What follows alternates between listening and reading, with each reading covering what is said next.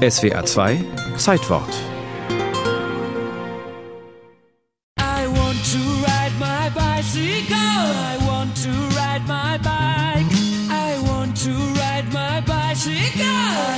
To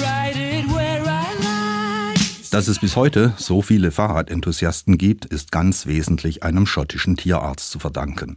Denn er hat die sogenannten Knochenschüttler von einst mit ihren beinharten Kutschenrädern in einigermaßen komfortable, leise und flotte Flitzer verwandelt.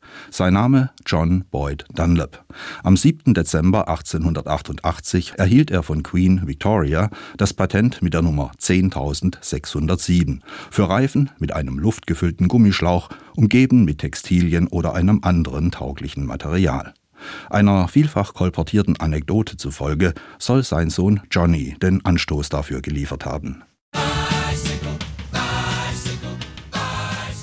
Dieser Knirps hatte zwar noch kein Bicycle, kein Zweirad, sondern ein Dreirad, aber nervend laut war auch dieses Gefährt, und so soll sein Vater auf die Idee gekommen sein, dünne Gummiteile zu einem runden Schlauch zusammenzukleben, als Ventil soll ein Babyschnuller gedient haben, das Ganze wurde mit Leinen umwickelt und fertig war der Prototyp einer Erfindung, die die Welt revolutionieren sollte. Der Erfolg hat bekanntlich immer viele Väter, in diesem Fall ist das aber besonders zutreffend. Der Radsportler und Captain des Belfast Cruiser Cycling Club, Willie Hume, war einer der ersten, der ein Fahrrad mit Dunlops neuen Reifen kaufte. Dunlop konnte ihn überreden, damit bei einem Rennen anzutreten und tatsächlich gewann Hume auf diesen Würsten, wie die Luftreifen damals spöttisch genannt wurden, im März 1889 alle vier Wettbewerbe am Queen's College.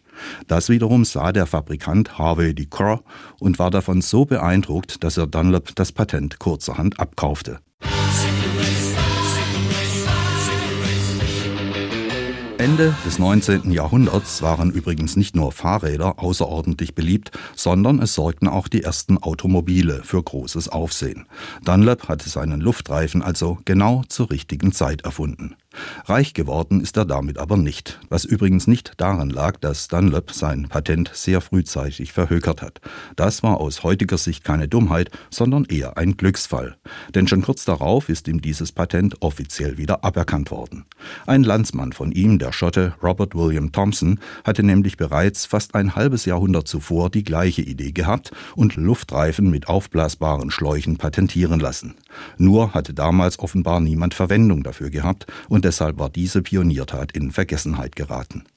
John Boyd Dunlop hat diesen Schlag mit Fassung getragen und offenbar auch ohne Minderwertigkeitskomplexe. Ich sage nicht, ich sei der erste Erfinder des Luftreifens. Es gab eine Zeit, da glaubte ich es zu sein, und zwar aus dem einfachen Grunde, weil eine so einfache Sache nicht in Gebrauch war. Ich erhebe nur Anspruch darauf, der erste erfolgreiche Erfinder zu sein. Zum Glück für die gesamte Radwelt habe ich Thomsons Luftreifen rückerfunden. So kann man es durchaus sehen. Ein Zeitgenosse von Dunlop, der Franzose Edouard Michelin, hat dann nur ein halbes Jahr später sozusagen das Rad abermals neu erfunden. Sein Luftreifen ließ sich besonders leicht demontieren und reparieren. Dunlop und Michelin sind bis heute bekannte Reifenmarken. Doch was wären beide ohne den US-Amerikaner Charles Goodyear, der Mitte des 19. Jahrhunderts die Vulkanisation von Kautschuk zu Gummi erfunden hat, die materielle Basis der gesamten Reifenindustrie. Aber das ist eine andere Geschichte.